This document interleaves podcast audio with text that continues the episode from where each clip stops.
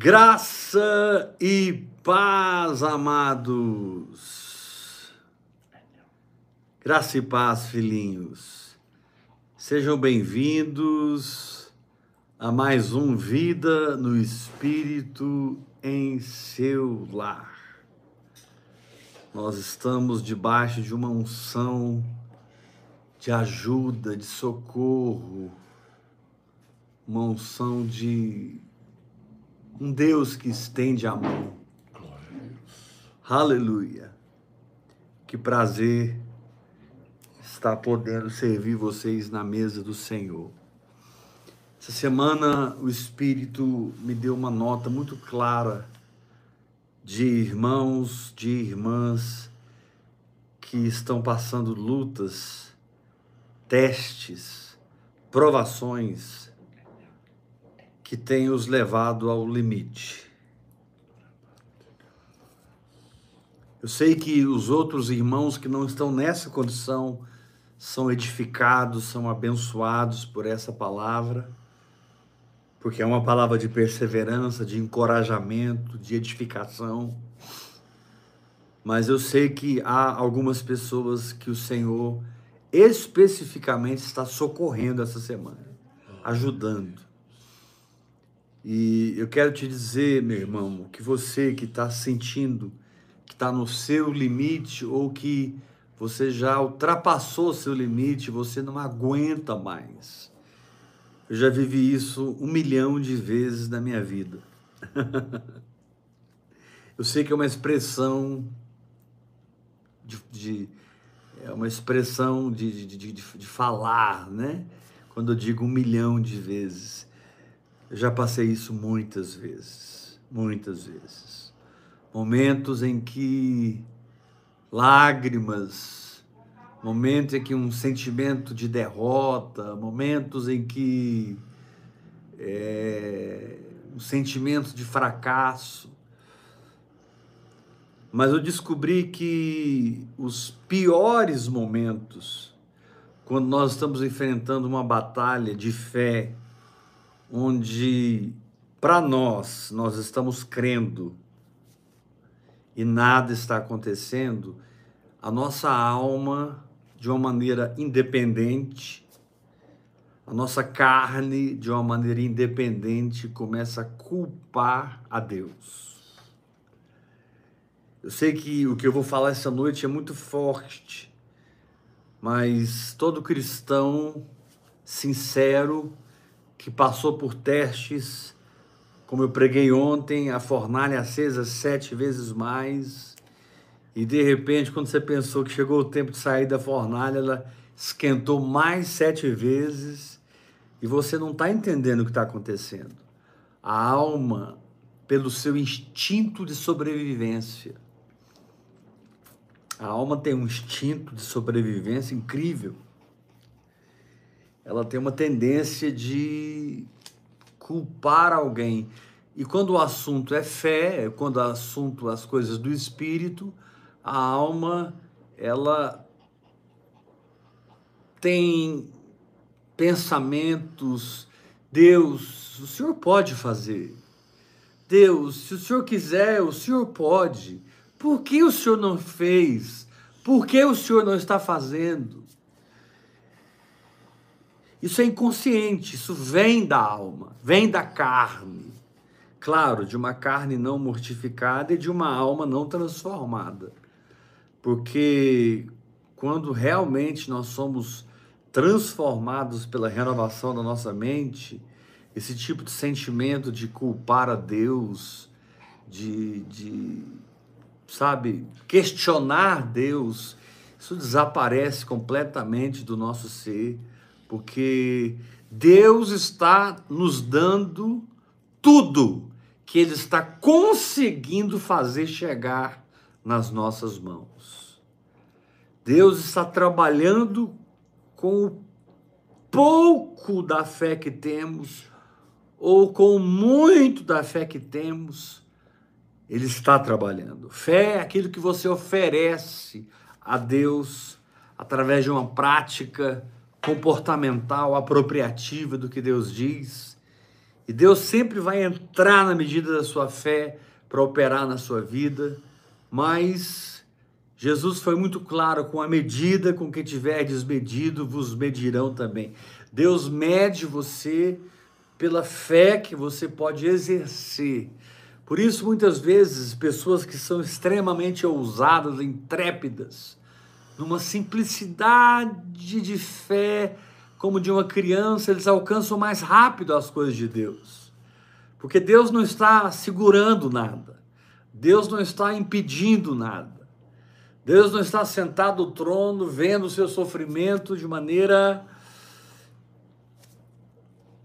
imperceptível, irresponsável, como um pai que não compadece dos seus filhos. Pelo contrário, se você derrama lágrimas, saiba que o seu pai muitas vezes derrama mais lágrimas por você do que você mesmo.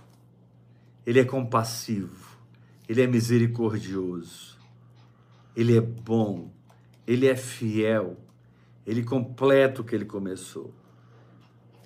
Então, o ponto é não é culpar Deus, cobrar de Deus, sentir que Deus está falhando comigo. O ponto é mergulhar em águas mais profundas para que eu alcance as mudanças interiores que possibilitarão Deus de manifestar. Eu não posso culpar Deus. O que ele tinha de melhor, ele nos deu. Ele deu o seu filho. Irmãos, Jesus sofreu muito. Jesus passou pelo moinho do moinho do moinho. Jesus foi triturado pelas nossas transgressões. Jesus sofreu a penalidade dos nossos pecados três dias no inferno. E Jesus não foi nas partes altas do inferno, ele desceu nas regiões inferiores. Jesus desceu no lugar mais profundo do inferno. Jesus sofreu as maiores dores. E existem textos proféticos que embasam o que eu estou falando. Salmo capítulo 22, por exemplo. Você tem ali um, salmo profético da paixão de Cristo, do sofrimento de Cristo, naqueles três dias, quando ele estava garantindo a nossa fé. Quando ele foi, sim, ele sim, no limite do limite do limite do qualquer de qualquer sofrimento de alguém que nasceu defeituoso, de alguém que nasceu não ouvindo, não enxergando, de alguém que nasceu tetraplégico, de alguém que hoje está numa cama por causa de um derrame cerebral, de alguém que está com poucos dias de vida por causa de um câncer que não sai, não sai, não desaparece. Foi feito quimioterapia, foi feita uma cirurgia, foi feito a rádio a radioterapia e a pessoa só piorou, piorou. E essa pessoa descobriu a palavra da fé, começou a orar em línguas, começou a confessar a palavra, mas de alguma maneira as coisas não aconteceram e ela morreu. De algumas coisas as coisas não aconteceram e ela piorou. A alma movida pela carne, movida pelo diabo, esse é o processo ela tem uma tendência de culpar Deus, de cobrar de Deus, de dizer para Deus nas entrelinhas: Deus, mas o senhor pode, por que, que o senhor não faz? E é difícil para a nossa alma aceitar a verdade, mas é a verdade que vai nos libertar. Deus se move na proporção da transformação de mentalidade que você já alcançou. Deus se move na dimensão daquilo que você pensa que é verdade. Porque você pode mentir para todo mundo. Você pode mentir para você mesmo. mas você não pode mentir para o mundo espiritual. E pensar que é verdade é um valor intrínseco de quem crê. Crer é a palavra grega pistel, que significa eu penso que isso é verdade. E quando isso acontece, você alcança o estado de paz, o estado de descanso. Quando você pensa que é verdade, que você está curado, as dores e sintomas não impedem mais o seu comportamento de fé como pessoa sarada. Você age mesmo como pessoa sarada, porque você pensa que você está curado. Quando você pensa que é próspero, que é provido, que é rico, quando você pensa a verdade a respeito da provisão de Deus para você, para sua casa, para os seus familiares, a provisão de Deus para o seu ministério. Quando você pensa que é verdade, Deus ele entra com a provisão.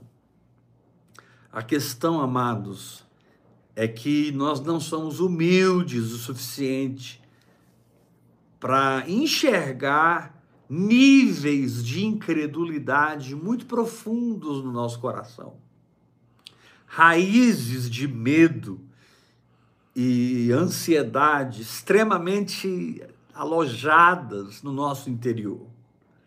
Nós não temos a honestidade e muitas vezes não temos o entendimento de um teto espiritual de incredulidade que a gente fica batendo ali, a gente fica batendo ali, a gente fica batendo ali, e a gente bate da direita, bate na esquerda, e, e, e o sentimento é: eu não estou progredindo, a coisa não está acontecendo, e muitas vezes, muitos cristãos da palavra da fé muitos cristãos que têm a mensagem da fé têm os sentimentos mais satânicos, os sentimentos mais malignos, os sentimentos mais esdrúxulos e, um psicológico muitas vezes abalado com o próprio Deus, sendo que Deus é aquele que enviou seu filho.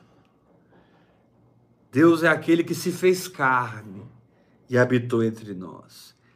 Não há nada que você esteja passando, absolutamente, que Jesus já não passou e não venceu por você. Glória a Deus. O problema, amados, é a nossa preguiça espiritual. O problema é a nossa é o nosso nível de religiosidade. O problema é que muitas vezes estamos travados na busca do Senhor que precisamos entrar para tocar nele e receber essa energia de fé que ainda não possuímos. Mas quando você é honesto com você mesmo e reconhece que quem tem que mudar é você, não é Deus que tem que mudar, é você que tem que mudar. E você está completamente convencido disso, esses sentimentos de culpar Deus, é, cobrar de Deus, duvidar de Deus, eles vão desaparecendo, desaparecendo, desaparecendo. Eu sei que tem pessoas me ouvindo agora que estão até meio escandalizadas. Sei, apóstolo, eu nunca tive esses sentimentos contra Deus, eu nunca tive esses pensamentos contra Deus. Querido, quero te dizer que há pessoas hoje desviadas do Evangelho porque culpam a Deus pelas tragédias da sua vida. Eu quero te dizer que hoje há pessoas que não creem mais na palavra de Deus, não creem mais em Jesus, porque em momentos cruciais da sua vida elas julgaram Deus. Elas julgaram Deus. E o pior, pasme, elas condenaram a Deus por aquilo que estava acontecendo com elas.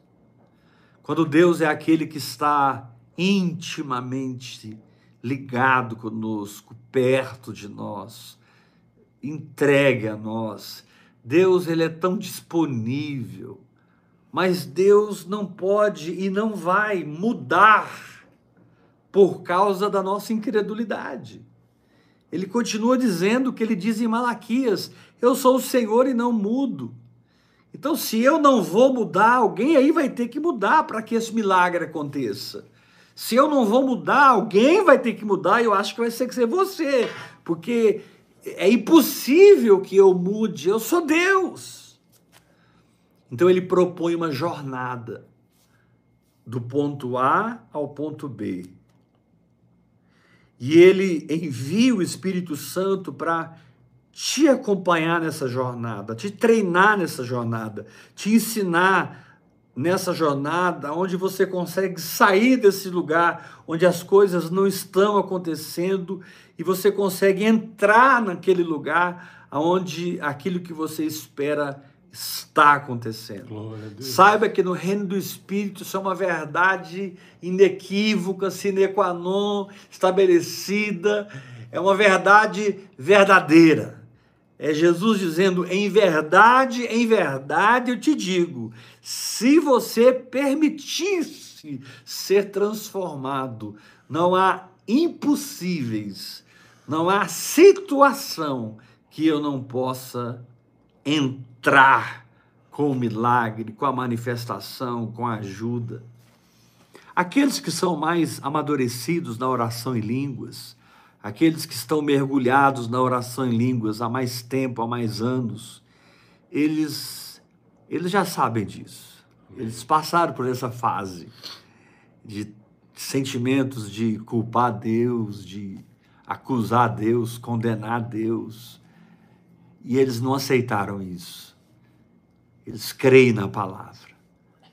O Senhor é bom e a sua misericórdia dura para sempre. As misericórdias do Senhor são a causa de não sermos consumidos. Você já parou para pensar, meu irmão, que Deus, como Criador, poderia feito o que ele quisesse com a sua criação? Pode fazer o que ele quiser com a sua criação. E ele continuaria sendo Deus. Você parou para pensar que Deus não precisava salvar essa geração. Ele poderia simplesmente permitir que toda essa geração adâmica caísse no inferno, em rios e rios e rios de pessoas perdidas. E ele poderia começar um outro universo, um outro povo, em outro lugar. Mas ele não fez isso. O Verbo se fez carne João diz: porque Deus amou o mundo de tal maneira que deu seu Filho unigênito para que todo aquele que nele crê, entre aspas, pensa que é verdade, não pereça, Aleluia. mas tenha a vida eterna.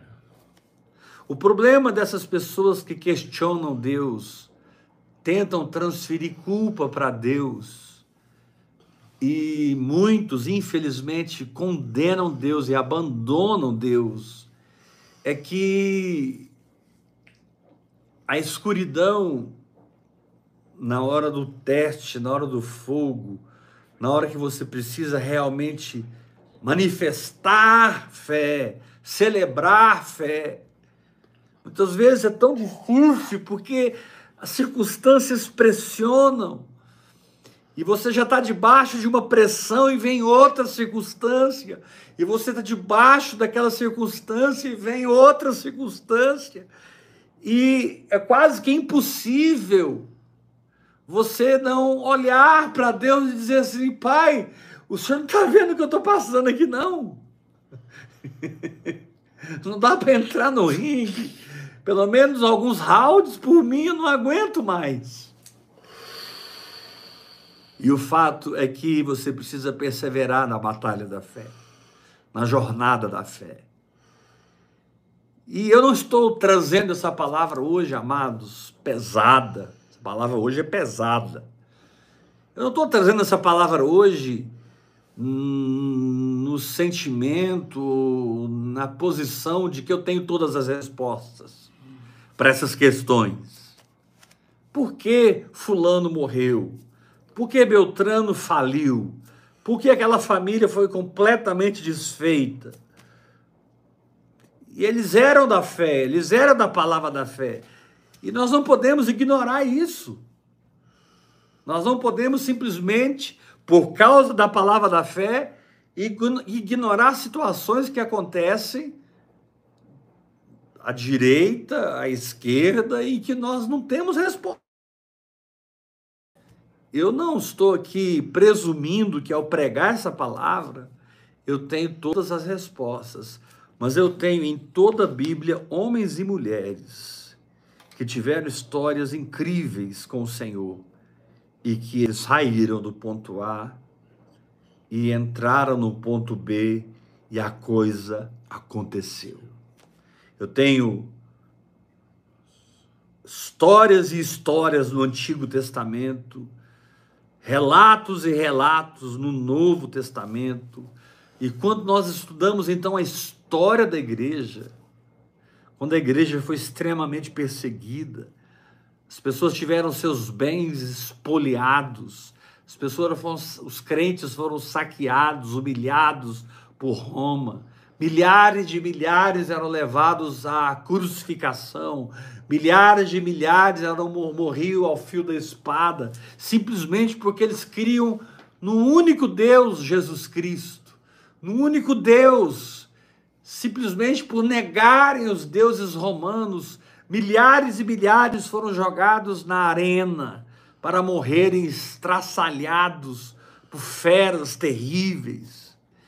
E isso acontece até hoje. Hoje há países que cristãos continuam pagando com a vida, há países que cristãos continuam sendo perseguidos. Tem uma missão linda fundada pelo apóstolo irmão André, que já está com o Senhor a missão se chama Portas Abertas. Ela é uma missão que trabalha com a igreja sofredora. Ela trabalha com a igreja que está estabelecida em países como a Coreia do Norte, como o Irã, como a Arábia Saudita e, e, e outros países. Na África, tem alguns países que realmente perseguem os cristãos, colocam fogo nos cristãos, matam os cristãos. E, e aí? E aí, eu tenho a opção de ficar com a palavra. Aleluia. E eu vou ficar com a palavra. Amém, Jesus. Sabe por quê, gente? Porque essa vida é um sopro. É verdade. O problema é que as pessoas são tão temp temporais ao analisar seus problemas. As pessoas são tão temporais ao analisar suas dificuldades e suas lutas, que elas caem da fé facilmente. O sentido temporal na vida delas, o egoísmo na vida delas, o apego às coisas materiais, o conceito que essas pessoas têm do que é vitória, do que é sucesso, é tão diferente do âmago do Evangelho, do âmago do caráter de Cristo. Irmão, se o nosso Senhor foi morto por causa da sua fé, muitos de nós, milhares de milhares de nós, iremos morrer por causa da nossa fé. Iremos pagar com a vida por aquilo que cremos. Outros não. Mas o fato de que essa vida é um sopro. Eu estou com 54 anos de idade, meu Deus, esses dias eu estava aqui no interior de Goiás, numa cidade chamada São Luís de Montes Belos, brincando de bolinha de gude, brincando de polícia e ladrão, brincando na piscina da minha casa, indo para a fazenda, andando a cavalo, indo caçar, eu tive uma infância e uma adolescência extremamente ativa e de repente passou. Nasci de novo, encontrei com Jesus. Esse mundo perdeu sentido para mim, as coisas materiais perderam sentido para mim. A maneira como o mundo funciona, a maneira como o mundo se estabelece é completamente deslocada, desconformada dentro de mim. Irmãos, eu não pertenço a essa terra. Eu não pertenço a essa terra, eu pertenço ao céu. Amém. Eu pertenço à Nova Jerusalém. E quanto mais eu oro em outras línguas, mais eu oro em outras línguas, mais celestial eu vou me tornando, mais sobrenatural vou me tornando. O salmista diz: Bem-aventurado o homem que não anda no conselho dos ímpios, não se detém no caminho dos pecadores, nem se assenta na roda dos escarnecedores. Tem pessoas que não seguem a Deus por causa das suas inteligências altíssimas e por terem um QI fora do normal, eles analisam as coisas numa transcendência natural incrível. E eles chegam à conclusão como um Deus bom, um Deus todo-poderoso, um Deus onisciente, um Deus onipresente que vocês pregam, permite o que está acontecendo nesse mundo. E eles não sabem que, que não foi Deus que entregou o mundo para Satanás. Deus entregou esse planeta para Adão e Eva, e Adão e Eva entregaram esse planeta para Satanás.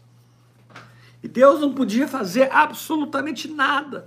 Se você me dá essa camisa, e eu der essa camisa para o Tiago, o que, que você pode fazer? Apóstolo, cadê aquela camisa que eu te dei? Eu queria tanto ver você vestindo ela.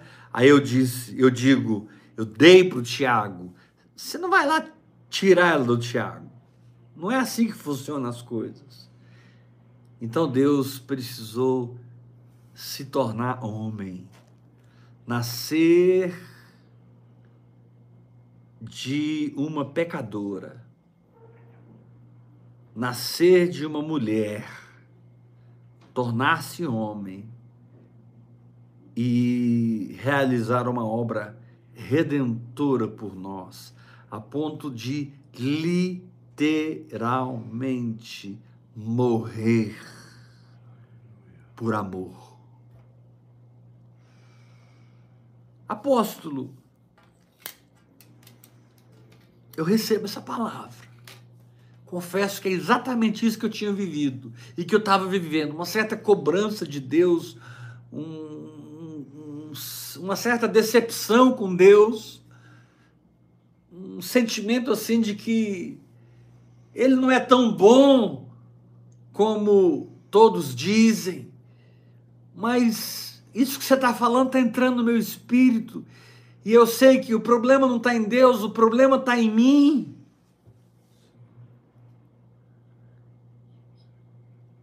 Eu quero mudar, apóstolo. Eu quero ser transformado para poder experimentar essa dimensão que eu sei que existe, que eu sei que tem pessoas que usufruem dela, tem pessoas que vivem nessa dimensão. Eu também quero. O que eu faço? Apóstolo, eu sei aprender. Eu sei ouvir o ensinamento. Apóstolo, eu sou disciplinado quando eu descubro algo que funciona. Eu sou extremamente comprometido quando eu acredito em alguma coisa. Por isso o Senhor levanta verdadeiros apóstolos. Por isso o Senhor levanta verdadeiros profetas verdadeiros mestres. O que é um verdadeiro ministro do Senhor? É alguém que trilhou um caminho, que muitos estão trilhando e caindo no meio do caminho e morrendo no deserto. Mas essa pessoa não morreu no deserto, ela completou a caminhada naquela área, ela conquistou ela venceu. Ela tem a tocha da vitória na mão. Ela tem a coroa da vida. A coroa da vida. Tiago deixa bem claro na sua primeira carta, na sua única carta. Irmãos, tende por motivo de toda alegria o passardes por várias provações, sabendo que o teste da sua fé, a provação da sua fé, por fim vai gerar a perseverança, e a perseverança deve ter uma ação completa para que vocês sejam íntegros e perfeitos e em nada deficientes. E ele vai falando, falando, falando, falando. Aí ele fala assim: olha, bem-aventurado que suporta com perseverança a provação, porque ele receberá a coroa da vida. O que significa coroa da vida? Significa uma vida que transmite a realidade daquela dimensão que a pessoa entrou e está desfrutando dela pela fé. Aleluia. Uma pessoa que teve seu casamento arrebentado, sua família destruída, uma pessoa que viu toda a sua estrutura familiar ruir, psicologicamente, emocionalmente, fisicamente, financeiramente, desabou tudo. Essa pessoa, inexplicavelmente, num luto extremamente profundo, num sofrimento de alma incalculável, ele permaneceu adorando a Deus, ele permaneceu orando em línguas, ele permaneceu e de repente ele entrou num lugar onde Deus pôde entrar na condição dele, puxá-lo para um novo lugar. E agora tudo na sua família literalmente está sendo restaurado, restabelecido. Tudo na sua família está sendo mexido. E esse homem percebe que, na verdade, o que ele viveu e viu foi uma grande mentira do diabo. O diabo é derrotado mesmo, as circunstâncias mudam mesmo, Deus é bom mesmo. Você só não ficou suficiente no caminho, você só não permaneceu suficiente no caminho para experimentar essa transição do ponto A para o ponto B. A maioria não permanecem, caem, morrem no deserto. Muitos literalmente se desviam do evangelho, outros não se desviam do evangelho, mas não querem saber de ministério, não querem saber de servir a Deus. Eles frequentam alguma igreja boa que eles encontram no domingo à noite, sentam lá atrás, participam, vão embora para casa, domingo que vem eles voltam, assistem, participem, até entregam o dízimo, adoram vão embora para casa, mas eles estão tão machucados pelo que aconteceu. E aqui, irmãos, eu não estou me referindo à decepção, a situações que você viveu com as pessoas. Eu estou vivendo, eu tô, estou me referindo à sua incapacidade de ter permanecido na fé. Estou falando de você. Eu sei que nesse processo nós sofremos muitas coisas, E as pessoas se revelam. As pessoas se manifestam. Gente que andou com você por anos, hoje nem te liga, nem te telefona, nem conversa com você. Gente que conheceu você na intimidade da intimidade. Gente que sabe quem você é. Conhece todos os seus pontos fortes. Conhece todos os seus pontos fracos. E essas pessoas, de uma maneira inexplicável, foram embora. Mas confia em mim quando eu digo, se elas tivessem ficado, isso não teria mudado a sua jornada. Se você não tivesse sofrido essas perdas, isso não teria mudado a sua jornada, porque a sua jornada não tem a ver com a condição de ter ou não ter pessoas fiéis a você. Sim, é maravilhoso ter irmãos que nos encorajam, é maravilhoso ter irmãos que nos animam no Senhor, que ministram nas nossas vidas, que derramam unção na nossa vida, mas muitas vezes nós passamos por um terremoto tão intenso em que a nossa fraqueza foi tão exposta, a pecados escondidos que nem nós sabíamos que tínhamos, foi tão, foram tão expostos, situações ficaram tão patentes e as pessoas não suportaram. Elas não aguentaram o nível de guerra que você enfrentou. Na verdade, elas nem oram em línguas mais, nem vivem nessa visão mais, porque viram em você um exemplo de tudo que elas não querem ser. Viram em você uma, uma, uma, uma, uma, história que elas não querem para a vida delas. O problema é que você que não desistiu, você que não recuou e continuou no hora após hora, continuou orando em línguas, falando em línguas estranhas, em momentos inexplicavelmente, em momentos sui generis, totalmente peculiares, você escolheu permanecer com a palavra, você escolheu adorar o Senhor, amar o Senhor, confiar no Senhor.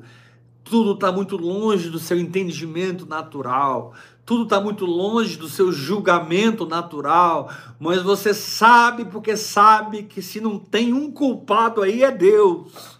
Você sabe porque sabe que julgá-lo e condená-lo é entrar pelo caminho de Lúcifer. Não pensem os irmãos que se você batesse um papo com Lúcifer, você não sairia, você não sairia da conversa completamente zuretado da cabeça. Ele tem argumentos contra Deus que são extremamente convincentes. Ele convenceu Eva quando Eva estava no estado de glória. Ele convenceu Adão quando Adão estava no estado de glória. Ele conseguiu plantar sementes de dúvida, sementes que questionaram o caráter de Deus, a santidade de Deus, e acabaram comendo do fruto da árvore do conhecimento do bem e do mal, morreram espiritualmente, entregaram essa terra para Satanás, e depois de milhares de anos nós temos aí uma Babilônia edificada, construída. Satanás levantou uma cidade, como Deus levantou uma cidade. Quando eu digo Satanás levantou uma cidade, eu estou me referindo ao sistema no qual o mundo vive. Eu estou me referindo aos fundamentos no qual o mundo existe e foi construído. Paulo chama dos rudimentos do mundo. Assim como Deus também edificou uma cidade, onde nós já habitamos por fé, já nos movemos por fé, já desfrutamos delas por fé. Mas, querido, se eu estou profetizando para o seu coração nessa noite, se eu estou exortando, tido esses sentimentos contra Deus, tem tido esses, esses rompantes assim de dúvida, né? Muitas vezes você, na sua santidade, nem culpa Deus, nem julga Deus, muito bem condena Deus, mas você também não consegue crer que com você vai ser diferente. Amém. Mas eu estou aqui como profeta para dizer: se você permanecer, perseverar, ficar plantado na palavra, entregue a oração em línguas, hora após hora, hora após hora, hora após hora, você vencerá. Glória a Deus. Aleluia. Você vencerá. Essa noite o Senhor está purificando a sua alma numa profundidade que talvez você nunca foi purificado. Até porque eu acho que tem poucos pregadores que têm coragem de pregar o que eu estou pregando, como eu estou pregando essa noite. É um assunto que é, a gente não toca, né? né? Essa questão de pessoas que se levantam contra Deus, que julgam Deus, que condenam Deus, que se desviam do Evangelho. Eu conheço uma pessoa que não é crente hoje, porque o pai dele estava infartado, morrendo, e ele fez uma oração, ele clamou a Deus pelo pai, e o pai morreu. E hoje o coração dele é completamente petrificado, o coração dele é completamente fechado. Aquele sentimento assim, não, Deus, Deus não é, Deus não existe, Deus não é o que eles pregam. Aquele dia Eu estava no ápice do meu desespero, do meu sofrimento, e eu clamei, e eu criei nesse Deus, e ele não me atendeu. Meu pai morreu.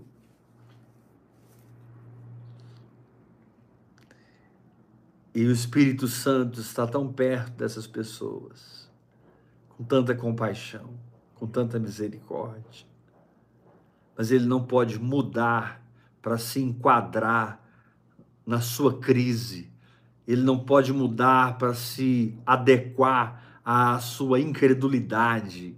Ele não pode mudar para andar com a sua perversidade, com a sua confusão mental e emocional. Mas ele pode sim, através da oração em línguas, através da meditação na palavra, através da sua atitude de se achegar a Ele. Tiago diz: achegai-vos a Deus, e Ele vos chegará a vós outros. Aleluia! Que coisa linda! É o momento em que você ultrapassa essa linha de decepção, você ultrapassa essa linha de desânimo, você ultrapassa essa linha de acusação, você ultrapassa essa linha de cobrança e muito menos de condenação ao Senhor, e você sabe que Ele é o seu melhor amigo, Ele é o maior torcedor que você tem, Ele é a pessoa que mais investe na sua vida e que mais pensa em você, Ele tem, Ele é onipresente, Ele é eterno, ele pode dedicar todo o tempo a você e é o que ele está fazendo. Mas muitas vezes nós não conseguimos vencer coisas simples como a preguiça de orar, a disciplina de um período longo de jejum para matar essas vozes da incredulidade. Sabe qual é o nosso problema muitas vezes, irmãos? É que nós não somos vencedores nós somos perdedores. Estou me referindo à sua condição intrínseca, estou me referindo à sua condição íntima. Nosso problema é que por dentro nós somos mais murmuradores do que adoradores. Desculpe, mas muitas vezes nós somos mais por dentro e às vezes inconscientemente mais malignos do que benignos. Mas eu estou aqui como um profeta de Deus para te dizer: a sua maldade jamais vencerá a bondade de Deus. Aleluia. Jó, sem entender nada do que estava acontecendo com ele, porque ele só entendeu no final. E inclusive no final ele recebeu porção dobrada, ele recebeu o dobro de tudo. Jó disse: porque eu sei que o meu redentor vive. Aleluia. Essa é a confissão dos vencedores. E por fim se levantará sobre a terra. Eu estou sem filhos, sem filhas, sem bens, sem patrimônio, sem dinheiro algum. Eu estou enfermo, numa condição deplorável. A minha própria esposa já me disse: amaldiçoa esse Deus e morre, homem. Está vendo como isso existe? Amaldiçoa esse Deus e morre. Mas Jó permanecia num estado de adoração. Jó permanecia um, em um estado espiritual por mais que ele não entendia nada do que tinha acontecido, porque foi, foi muito violento, foi muito repentino, tudo aconteceu muito rápido, e de repente ele passando telhas na sua carne, pedaços de telhas, né?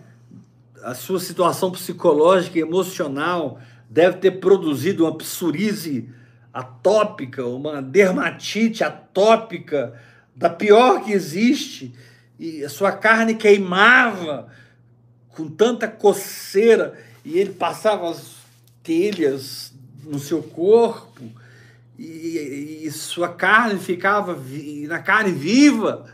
Mas Jó venceu. Jó venceu. A história do livro de Jó não é a história de apenas um sofrimento, mas é uma história de superação. Não é uma história apenas de uma prova que um servo de Deus passou, porque Deus, no início do livro, fala para Satanás: Olha, o meu servo Jó. Aleluia! Então, querido, na sua jornada, você vai precisar de uma bagagem de maturidade que talvez você não tenha. Eu não estou pregando para todo mundo hoje, porque talvez a maioria das pessoas que me ouvem não tem uma disciplina na oração em línguas, não tem uma disciplina no tempo a sós com Deus, eles não sabem confessar a palavra, declarar a palavra, eles não sabem como se mover no espírito, como se firmar numa palavra. Eles estão muito mais envolvidos na galera do escândalo, na galera que se escandaliza, né? Jesus disse: Bem-aventurado aquele que não acha em mim motivo de tropeço.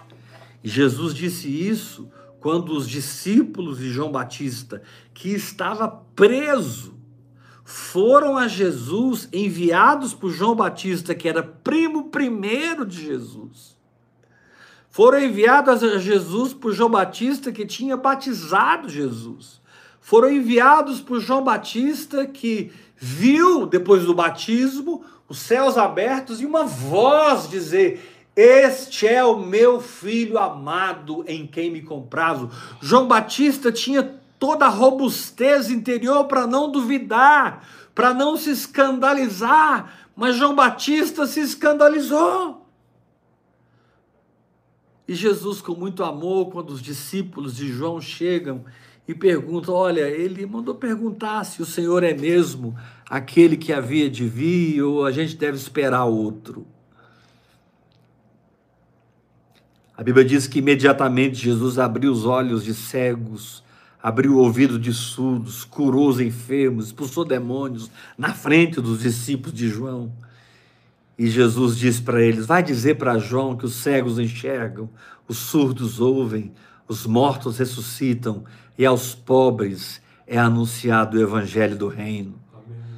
Vai lá falar com meu primo, meu amigo, aquele que me batizou, aquele que eu amo tanto, respeito tanto. Quando Herodes cortou a cabeça de João Batista, Jesus não aguentou.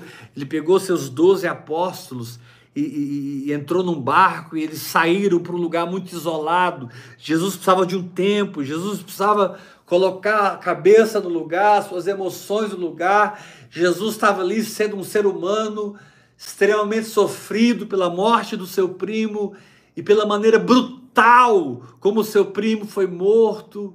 E ele então fala de João Batista e de uma maneira tremenda, e ele fala: Olha, ah, essa geração é muito estranha, porque a gente chora e, e, e eles, não, eles não choram, eles riem. A gente faz festa e eles não festejam, eles não dançam. Eles não respondem ao profético, não respondem a um discernimento espiritual, não respondem a uma transcendência que está acima de tudo isso. Meu Deus do céu! Meu Deus do céu! Eu sei, porque sei, que eu vou passar a eternidade com a minha família no céu. Eu sei, porque sei que eu estou curado. Eu não tenho enfermidade.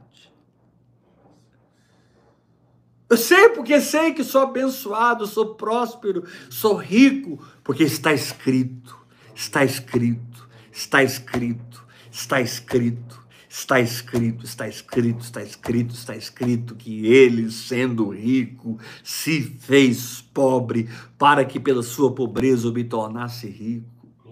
Agora, qual o grande problema das pessoas que acabam escandalizadas? Porque quando Jesus termina a conversa com os discípulos de João Batista, Jesus diz para eles: vai falar isso para João Batista e diga o seguinte para João Batista: Bem-aventurado é aquele que não encontra em mim motivo de tropeço. Forte essa palavra. Foi dita para João Batista.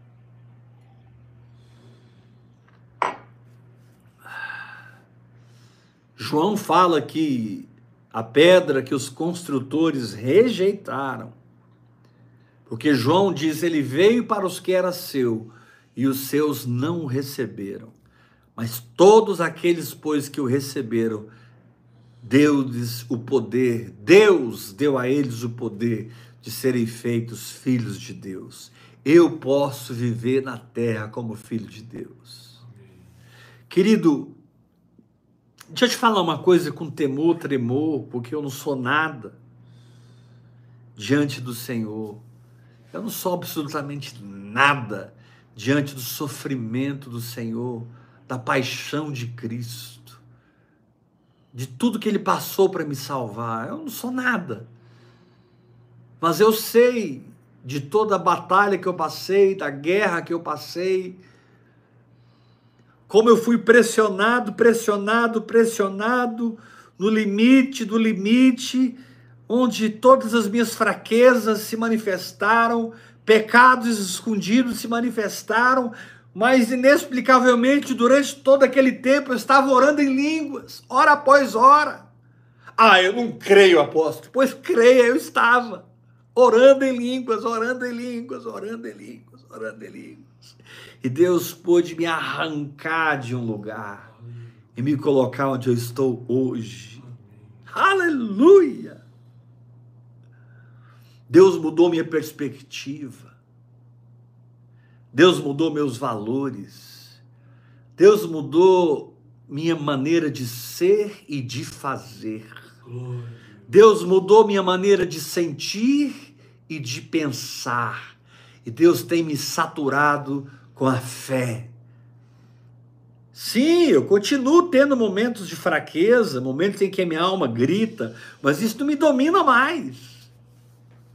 Isso não me derruba mais, porque o espírito se sobrepõe à carne, o espírito se sobrepõe aos espíritos imundos, aos principados e potestades. Eu estou me referindo a um espírito recriado em Cristo Jesus, que tem a natureza de Deus e que está sendo desenvolvido pela oração em línguas. Está crescendo pela oração em línguas. Está encharcado pela verdade de Deus. Aleluia! Eu me tornei uma pessoa que eu tenho um foco, não apenas um foco no grupo. a minha igreja, que eu sou pastor, eu sou pastor de uma igreja de mil e poucos membros, chamada Vivendo em Fé. é verdade, é aquela ali minha igreja. E você também que não está no grupo, mas crê que é meu filho, crê que é meu discípulo. Amém, eu sou seu pastor também. Você não tem que vir para o meu grupo. Você tem que ser filho, andar nos princípios, viver debaixo do manto.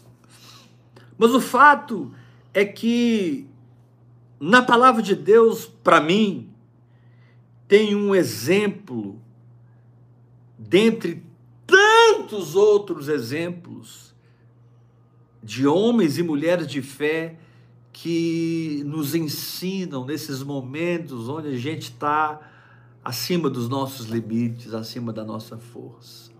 O nome desse homem é Abraão. Abraão. Abraão foi chamado por Deus com 5 anos de idade. Deus não chamou Abraão quando ele tinha 20 anos de idade. Deus não chamou Abraão como chamou Davi com 17, 15 anos de idade. Deus não chamou Abraão como chamou Daniel com 15 anos de idade. Daniel chegou em Babilônia com 15 anos de idade, passou sua vida em Babilônia, morreu em Babilônia, com mais de 80 anos de idade. Mas Deus chama Abraão e Deus diz: sai da tua terra, sai da tua parentela, sai da casa do seu pai. Irmãos, são palavras muito fortes. A gente que está de fora admira. A gente que está de fora lendo a palavra, a gente perscruta, puxa Abraão, sai da sua terra, da sua parentela, da casa do seu pai e vai para a terra que te mostrarei. E lá em Romanos capítulo 11 diz que Abraão saiu pela fé para possuir uma terra que deveria receber por herança e saiu sem saber para onde ia. Com 75 anos de idade, ele entrou numa dependência total de Deus. Meu irmão, deixa eu te dar uma palavra. Minha irmã, deixa eu te dar uma palavra. Entre no lugar de total dependência de Deus. Entre no lugar onde Deus é tudo em tudo para você. Pare de fazer a leitura carnal das circunstâncias e passe a ter discernimento espiritual do seu próprio coração. Porque quando o seu coração é reedificado na fé, as circunstâncias se dobram, as circunstâncias desaparecem, você assiste o roteiro do filme ser mudado por causa da sua fé na palavra de Deus. Você assiste o roteiro mudar por causa da sua fé. Não é que você não vai passar mais por problemas, não é que você vai não vai passar mais por lutas. Querido, estar nesse mundo é viver uma batalha de fé todo dia. Estar nesse mundo é desafiar a si próprio e vencer emoções negativas, pensamentos é, de dúvida, pensamentos de, de, de, de, acusação contra Deus. E você precisa limpar sua mente disso orando em línguas. Você precisa entender o amor de Deus.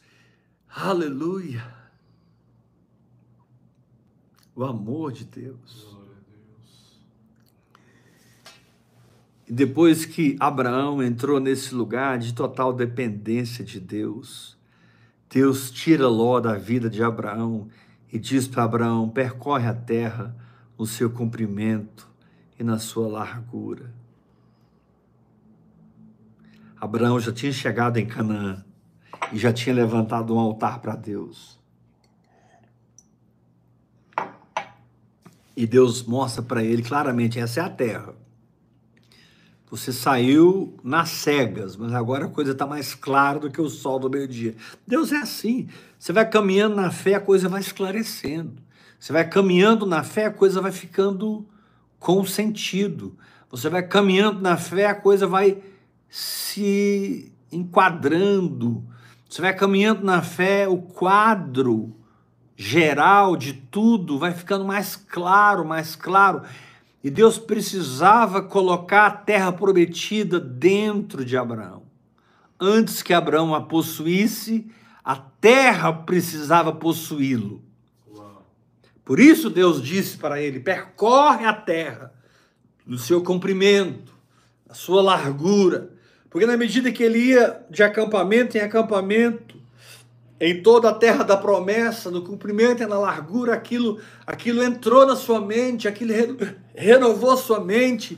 Ele pôde ir pisando, ele pôde ir marchando, ele pôde ir experimentando cada centímetro de Canaã, cada centímetro da terra da promessa e se encher de um sentimento: isso é meu. Aleluia.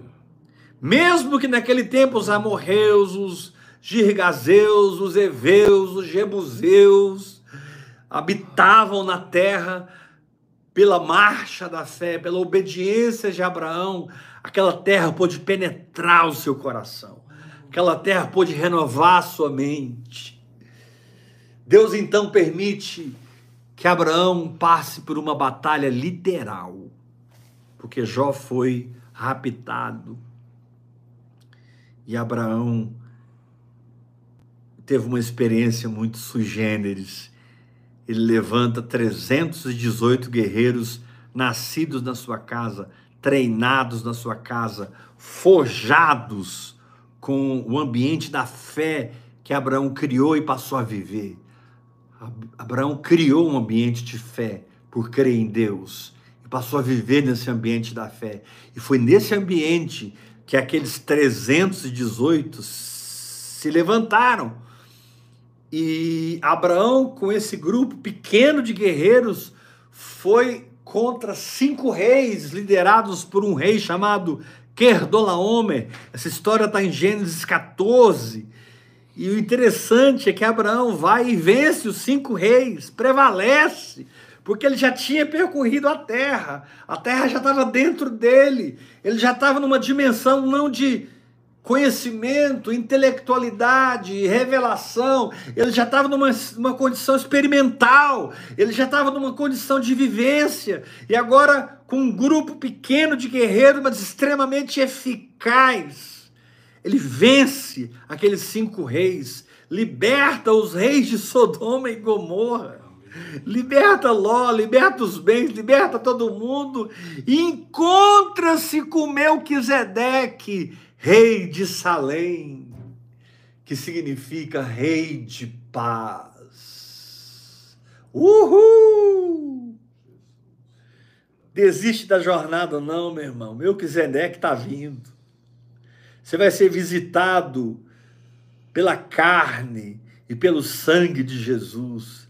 Você vai ser visitado, meu irmão. Não desista da guerra. Não retroceda no combate. Melquisedeque está vindo. E depois que Abraão venceu aquela guerra, Melquisedeque vem. Abraão, de uma maneira inspirativa, né? pega o dízimo de tudo, entrega para Melquisedeque. Melquisedeque recebe o dízimo. Abraão pega os 90% que sobrou, entrega para os reis, e, ele não ficou com nada, nem com Ló ele ficou, nem com as posses de Ló. Ele, ele foi usado para restabelecer tudo na normalidade. Quem vive por fé, onde passa, restabelece tudo na normalidade. Mas quem é filho do diabo, onde passa, bagunça tudo. Quem é filho do diabo, onde passa, Enche todo mundo de revolta, de divisão, de duplicidade. Você precisa vigiar o seu coração contra pessoas que se apresentam a você como ovelhas, mas por dentro são lobos roubadores. Não salve o que Deus não está salvando. Não ponha a tua mão onde Deus já tirou a dele. Não vá para um lugar onde Deus não está mais. Aprenda a seguir o Espírito. Seja treinado na voz. Seja equipado pelo testemunho interior. Seja dirigido em nome de Jesus por sonhos proféticos, visões proféticas. Seja desperto por dentro por uma perspectiva que passa, que ultrapassa todo sofrimento que você está passando hoje. Mas lembre que quando Abraão encontrou com Melquisedeque,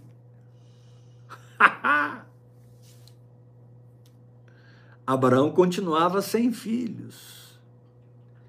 E nós temos o capítulo 15, onde ele derrama a alma. Ele não amaldiçoa Deus, nem culpa Deus, e nem cobra nada de Deus, mas ele diz para Deus: Senhor, o que está acontecendo, porque o Senhor me prometeu que eu seria pai de nações, mas eu continuo sem filhos. O meu herdeiro é o Damasceno Eliezer. E a coisa foi acontecendo, acontecendo, acontecendo. E Abraão passa por 25 anos de treinamento de fé, por 25 anos de, de uma forja na fornalha do fogo, por 25 anos onde ele prosperou de maneira sobrenatural, por 25 anos onde ele se tornou o pai da fé. Aleluia! Abra sua Bíblia aqui em Romanos. Eu quero terminar essa ministração hoje. Eu vejo uma multidão sendo liberta hoje. Eu vejo muitos irmãos curados, muitos irmãos acordaram, é mesmo, é isso que eu estava sentindo, é isso que eu estava pensando. Eu já estava inconscientemente culpando a Deus, cobrando de Deus, tentando colocar Deus na parede, meu irmão, você não vai colocar Deus na parede nunca, porque há um milhão de anos atrás, Deus já sabia de tudo que você está vivendo hoje, e Ele proveu em Cristo Jesus a vitória. Ele proveu em Cristo Jesus o triunfo, ele proveu em Cristo Jesus os frutos e as manifestações, ele proveu em Cristo Jesus autoridade para aquele que mergulha numa vida de fé, não autoridade carnal, não autoridade eclesiástica, autoridade do Espírito.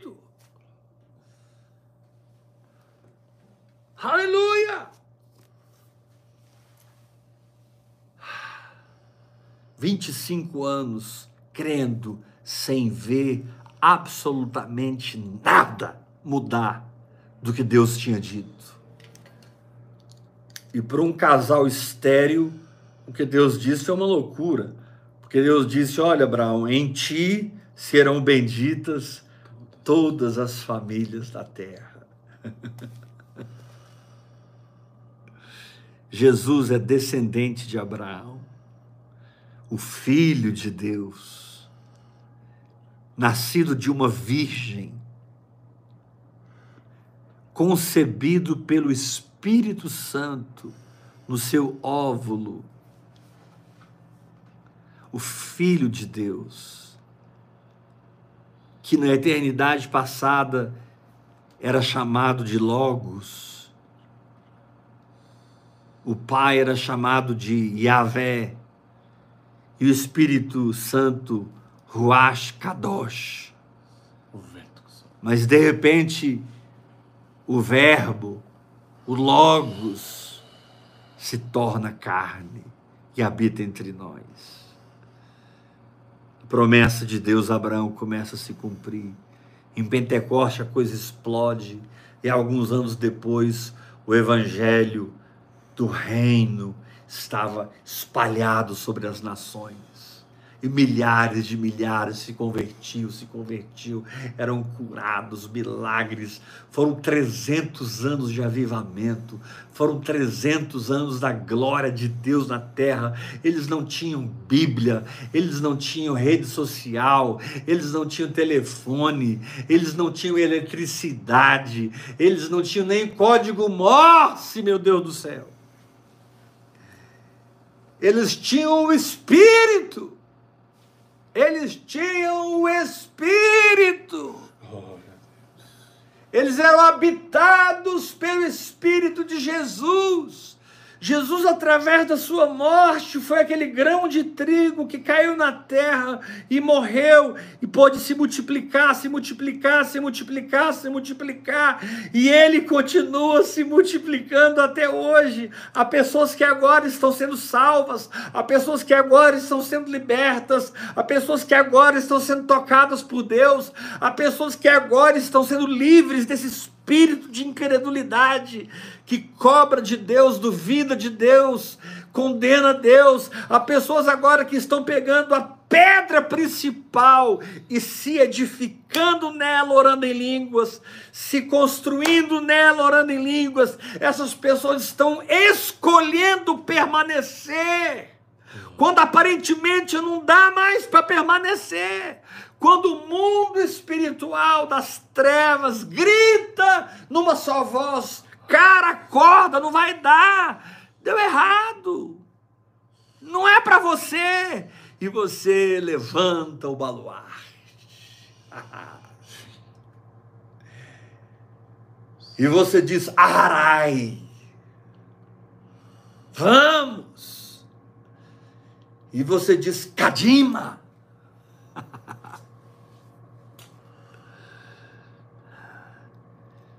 E o inferno sempre foge desses vencedores. Aleluia. Deixa eu terminar essa palavra lendo com vocês Romanos capítulo 4. Abra a sua Bíblia, a gente vai terminar. Tem um rio de Deus aqui lavando a alma de muita gente. Tem muita gente chorando agora ao me ouvir. Tem pessoas que estão em lágrimas porque eles estão sendo ajudados, socorridos, e eles estão se levantando para crer como nunca creram, para permanecer como nunca permaneceram, para manter suas mãos levantadas, adorando a Deus, glorificando a Deus, entronizando Deus confiando em Deus, amando a Deus. Senhor, eu te amo, eu te adoro, eu te glorifico. Aleluia. A tua palavra é a verdade. Ó oh, Deus, me santifica na verdade, a tua palavra é a verdade. Aleluia. Olha o que diz aqui Romanos capítulo 4, versículo 17. Romanos 4, 17. Como está escrito, por pai de muitas nações te constituí, perante aquele no qual creu. Está falando de Abraão. O Deus que vivifica os mortos. Não vou entrar nisso aqui, mas Abraão, antes de levantar o cutelo para Isaac, tinha certeza que Isaac ia ressuscitar. Aleluia. Eu não vou entrar nisso agora. O Deus que vivifica os mortos e chama à existência as coisas que não existem. Glória a Deus. Deus que tem o nada como matéria-prima. e do nada ele faz tudo. Do nada ele fez tudo. No princípio criou Deus os céus e a terra. Aleluia. Por que os céus, 95 bilhões de anos-luz que hoje são enxergados pelos grandes telescópios dos cientistas, mas eles não sabem afirmar se realmente são 95 bilhões de anos. É onde, é onde eles conseguiram enxergar a luz. O universo pode ser 500 vezes maior. São bilhões e bilhões de galáxias. A nossa galáxia, de um ponto na outra, é medida pela expressão 100 mil anos-luz, a nossa galáxia. Se você começar uma viagem de uma ponta a outra da Via Láctea, você vai gastar 100 mil anos na velocidade da luz para você cruzar a nossa galáxia. E o universo tem bilhões de bilhões se não tiver trilhões de trilhões. E você vai culpar esse Deus? Você vai acusá-lo e, e tentar colocá-lo na parede dentro do seu próprio coração? Não, meu irmão, muda de vida, muda de mente, muda de estado interior. Você está orando cinco horas em línguas? Ô, oh, pastor, na hora dez. 15. Vende tudo que você tem, investe, para que você tenha tempo de oração. Jesus está voltando. Temos muito pouco tempo nesse planeta. Jesus está voltando.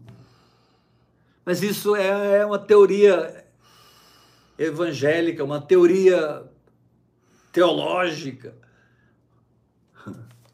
Mas ele disse: eu virei como ladrão na noite. Eu virei quando você menos espera. Aleluia. Que Jesus te pegue firme na Sua palavra. Que Jesus te pegue orando no Espírito Santo, meditando, adorando, confessando, crendo, desfrutando da Sua graça vivendo a paz que excede todo entendimento. Meu querido, sua maior vitória não é a ausência dessa doença, ainda que isso é plenamente certo que acontece em quem crê. Sua maior vitória não é a ausência de, de, de, pobreza e miséria, ainda que a vitória contra a pobreza é garantida em quem sabe que é rico. Sua maior vitória é atravessar esse vale em paz. Atravessar esse vale em paz. Há um texto nos Salmos que diz assim: Em paz eu me deito e logo pego no sono, porque só tu, Senhor, me fazes repousar seguro.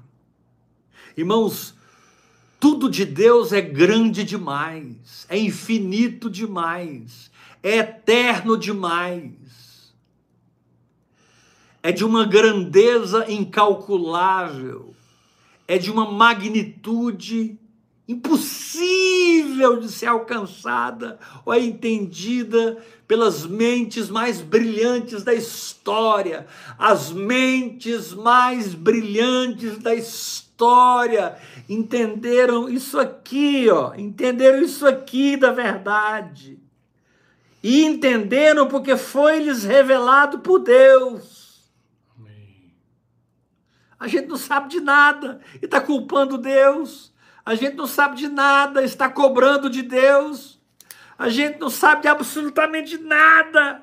Não somos nada. A Terra é um micropó, não é nem pó. A Terra diante do universo, ela é um micropó. Não é nem uma poeira, é um micropó. O sistema solar está ali funcionando. Meu Deus, Aleluia! Tudo em perfeita harmonia. Aleluia. Deus consegue ser grande como o universo e Deus consegue ser pequeno como o sistema solar. Por isso está escrito: no princípio criou Deus os céus e a terra. Lembra quando Jesus ressuscitou e disse para Maria: Vai dizer para os meus irmãos e a Pedro. E a Pedro.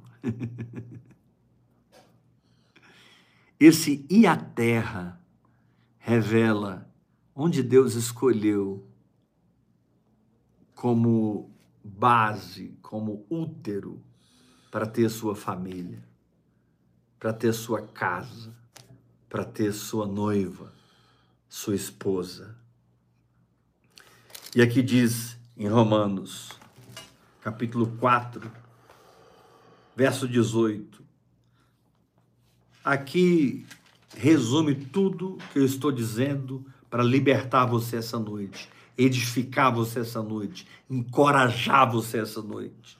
Verso 19: E sem enfraquecer na fé, embora levasse em conta o seu próprio corpo amortecido, sendo já 100 anos de idade, e a idade avançada de Sara, a Bíblia diz aqui atrás que Sara tinha perdido os costumes das mulheres, não menstruava mais, e nem Abraão conseguia ter ereção. O seu corpo estava amortecido a sua esposa não menstruava mais. Era impossível.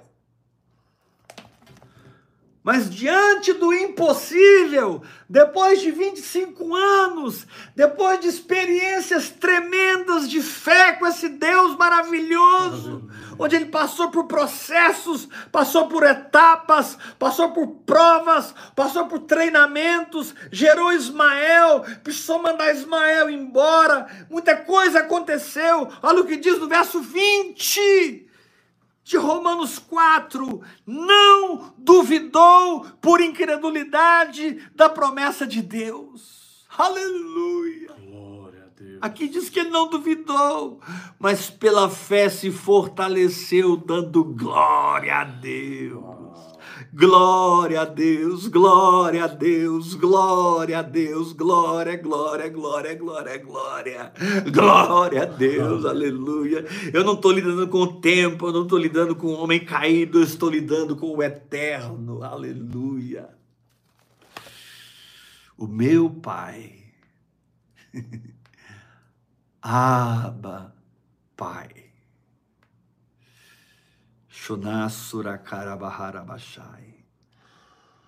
Verso 21. Estando plenamente convicto de que Deus era poderoso para cumprir o que prometera. Então, durante aqueles 25 anos em que ele não viu nada, ele não duvidou, por incredulidade, mas pela fé ele se fortaleceu. É isso que você tem que fazer, meu irmão. Duas coisas: não duvidar e se fortalecer pela fé, orando em línguas, jejuando, dando glória a Deus, adorando o Senhor. Escolha é sua. Escolha é sua. Crie uma nova narrativa. Crie uma nova narrativa da sua história. Reescreva a sua biografia espiritual. Arranque daí a incredulidade, a dúvida. Sabe, coloque-se na sua pequenez diante desse Deus eterno. A Bíblia chama ele de Pai da eternidade. Jesus. Ele é tão grande que a própria eternidade é filha dele. Ele é tão grande que a própria eternidade, que significa algo que nunca teve início nem nunca terá fim, está dentro de Deus. Eu quero te encorajar a continuar orando em línguas. Eu quero te encorajar a parar de ouvir essa salada de pregadores que você está ouvindo. Eu quero te encorajar a parar de ler essa salada de livros que você está lendo. Eu quero te encorajar a ir para o seu quarto e ficar com Deus. E ficar lá horas e horas e horas com Deus. Meu Deus, nessa jornada, quantas vezes, quantas vezes, quantas vezes, quantas vezes ficava horas e horas e horas e horas com ele, com ele, com ele, com ele, com a sua palavra. Muitas vezes um rio de revelação descia sobre mim. Eu pegava meu notebook, escrevia, escrevia, escrevia, escrevia, escrevia, escrevia, escrevia, escrevia, escrevia, tanta verdade revelada, tanto discernimento. Meu Deus, eu lembro quando ele me levou para Esther, eu li 50 vezes. Eu lembro quando ele me levou para Lucas, ele abriu o livro de Lucas para mim, de uma maneira tão sobrenatural.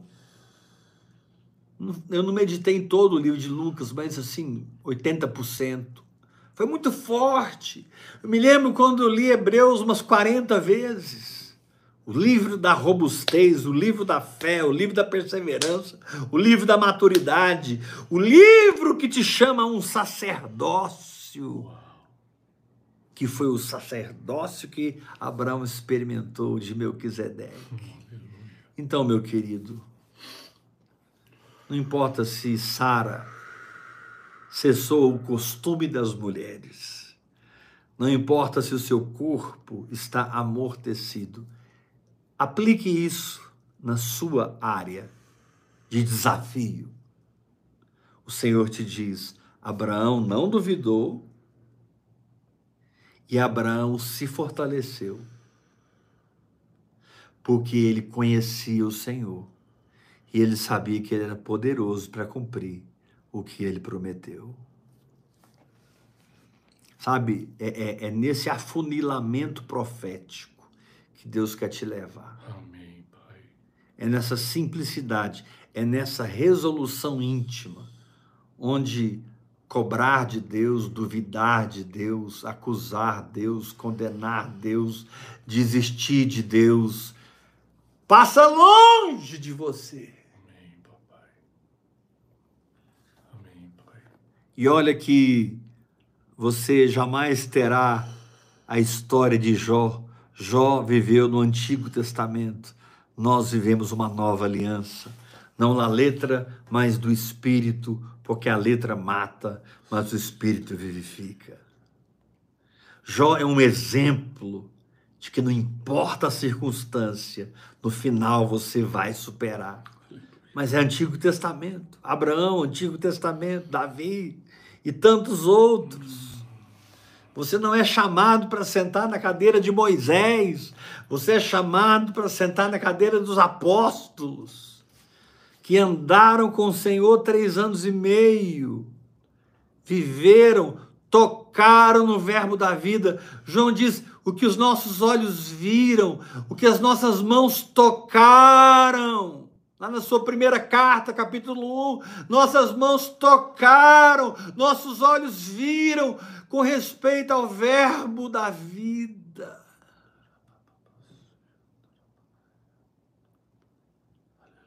Aqueles homens, menos João, todos morreram martirizados. alguns de maneira cruel.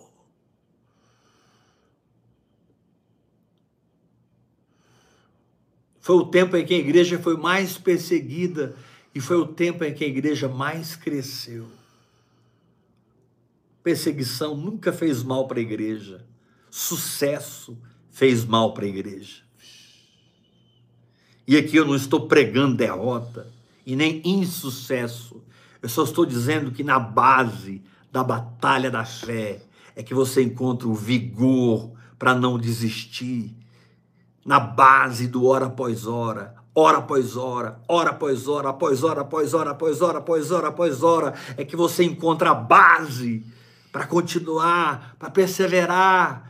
Você não está entendendo nada, você não está vendo muita coisa na sua frente. De vez em quando Deus te dá uma pista, você tem um sonho, uma visão, uma palavra, mas ainda são pedaços de um futuro que está sendo construído agora pela oração em língua.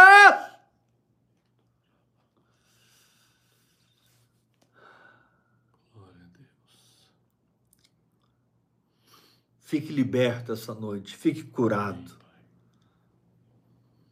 Decida permanecer. Decida que no seu coração manda a palavra de Deus. Que você possa, como João, ver com seus olhos, tocar com as suas mãos com respeito ao Verbo da vida.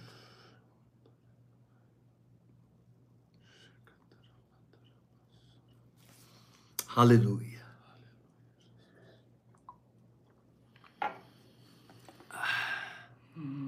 Querido, eu quero muito andar com você. Eu estou nessa jornada, vai fazer 28 anos, 27 anos mergulhado. Amarrei uma pedra de moinho no pescoço, me lancei no mar. Nunca mais voltei à superfície. Nem nos piores momentos que eu passei, eu voltei à superfície. Enquanto a minha carne estava sendo exposta, minhas fraquezas sendo expostas, meus pecados sendo expostos, Deus trazendo toda a sujeira para fora Aleluia. Deus me podando, porque todo ramo que estando em mim não der fruto, o Pai corta, e corta mesmo, porque eu sei que corta. E dói, e é difícil. E muita coisa acontece. As pessoas não entendem, não estão naquela dimensão, estão longe daquilo. Muitos estão atrás de você pelo dinheiro. Muitos estão atrás de você pela plataforma. Muitos estão atrás de você pelo que você tem. Mas eu quero te dizer que existe um Timóteo, existe um Tito, existe um Filemão, existe um Lucas existe. Você não está sozinho, não. E Deus não vai te deixar sozinho, não. Eu já preguei, você precisa, ah, eu vou sozinho. Deus deu risada de mim. Sozinho você não consegue, Heber. Você precisa do corpo. Hoje ele me deu uma esposa que é uma, uma rocha. Ela não é perfeita. Mas ela é uma rocha em Cristo Jesus. Hoje Deus me deu Tiago. Deus me deu irmãos no grupo que eu estou conhecendo agora. A maioria deles eu nunca vi pessoalmente, nunca encontrei, mas a gente é tão íntimo como se conhecêssemos há 20 anos. Que coisa gostosa é aquele grupo. Meu Deus. Querido, vem andar comigo. Eu quero lançar o manto sobre você, como Elias lançou o manto sobre Eliseu. Venha ser discípulo.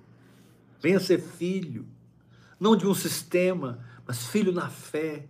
Seja ousado. Manda um WhatsApp para mim, Apóstolo Heber, eu quero ser seu filho na fé. Apóstolo Heber, eu quero ser sua filha na fé. Você é meu Paulo, você é meu Elias. Eu estou Muito longe de ser Paulo e muito longe de ser Elias. Estou te ensinando o princípio espiritual de estar debaixo de uma unção, de respeitar uma unção, porque a unção que eu respeito é a unção que eu atraio. Amém.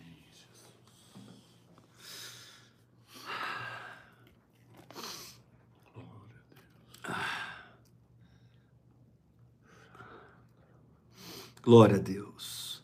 Vamos terminar esse culto hoje ofertando ao Senhor. Eu queria hoje levantar uma oferta especial. E Deus sabe por que eu estou dizendo isso. E eu vou guardar isso entre eu e o Senhor. E você vai confiar em mim. Vamos levantar nessa noite uma oferta diferenciada uma oferta fora dos seus planos, uma oferta em que você vai manifestar sua, filiação, sua paternidade, você vai manifestar seu amor pela obra de Deus, sua aliança comigo, sua aliança com essa visão. Vamos levantar uma oferta especial essa noite. Eu estou muito feliz porque sempre que eu falo com o grupo hoje, com os meus filhos hoje, eles respondem. Isso não acontecia antes. Às vezes eu falava nos grupos, a gente tinha mais de 20 grupos. Eu falava, eu falar e não falar era a mesma coisa. Não, tinha, não existia uma família. Hoje tem uma família. Amém. Hoje tem uma família. E eu não estou querendo que você dê o que você não tem. Por favor. Não estou pedindo que você oferte o que você não tem, mas aqueles que têm, façam uma oferta hoje, especial. Você vai ofertar pela chave Pix da Bispa Iula, que é o número 971 579 96120. 971 579 96120. Mas, irmão, filhinho, se move em algo mais alto, mais sacrificial, mais abundante. Que você possa transbordar da sua pobreza ou da sua riqueza e ofertar na obra de Deus. Vamos participar desse avivamento financeiramente. Eu declaro uma oferta sobrenatural essa noite. Declaro que o diabo solta suas finanças, solta sua mente, solta sua decisão. Eu declaro que os anjos de Deus vão agora providenciar todos os recursos que esse ministério precisa. Em nome de Jesus Cristo. Aleluia. Aleluia. Aleluia. Uh! Meu Deus, quanta gente liberta hoje, quanta gente transformada, quanta gente foi acatapultado para uma dimensão jamais imaginada. Eu não preciso duvidar de Deus, muito menos culpá-lo. Eu não preciso cobrar nada dele e jamais condená-lo. Deus não é aquele que eu vou culpar, Deus é aquele que me ajuda através do seu espírito nessa linguagem sobrenatural. Aleluia. As propostas do inferno não vão parar de vir. Os gritos da carne não vão parar de vir. Mas quando você é mergulhado na oração em línguas, você está sempre uma, você está sempre mais edificado, você está sempre maior, você está sempre na frente de Satanás, do falso profeta, da besta, do anticristo, esses líderes de Babilônia que não tem absolutamente nada a ver conosco. Aleluia. O que tem a ver conosco é o Pai, o Filho e o Espírito Santo. Somos família do Pai, morada do Espírito e noiva de Cristo. Ah, eu vou repetir essa. Somos família do Pai, morada do Espírito e esposa de Cristo. Se Jesus ensina um marido a prover, a cuidar da esposa, imagina como Jesus cuida de mim, eu cuido de você. Por isso você pode ofertar essa noite, em nome de Jesus. Amém? Estou terminando hoje, aguardando seu WhatsApp, aguardando a sua filiação. Ah, mas eu sou de igreja tal, eu sou de ministério tal. Não importa, não estou te chamando para vir para ouvir e crer. Estou te chamando para ser filho de uma visão, filho de um manto, filho de uma palavra. É espiritual, não é institucional. Faça o que o Espírito Santo te guia, mas não fique mais nesse ambiente de dúvida e tudo que pode ser produzido. Entre na fé e viva em tudo que a fé pode produzir. Aleluia! Glória a Deus. Até amanhã, quarta-feira, quando vamos encerrar os trabalhos dessa semana. Meu Deus, quem não assistiu a palavra de domingo, assista a palavra de ontem. Essa palavra de hoje, acho que você tem que ouvir ela cem vezes. E vamos aguardar o que, é que o Espírito Santo tem para nós amanhã, no fechamento da semana, porque essa é uma semana de socorro, de ajuda àqueles que estão precisando, àqueles que estão com espinho na carne. O Senhor diz: Minha graça te basta, porque o meu poder se aperfeiçoa na sua fraqueza. Aleluia! O meu poder se aperfeiçoa na sua fraqueza. Levante as mãos da fé e permaneça crendo, porque grande é o seu galardão. Aleluia. Aleluia! Até amanhã, 8 horas da noite, em nome de Jesus.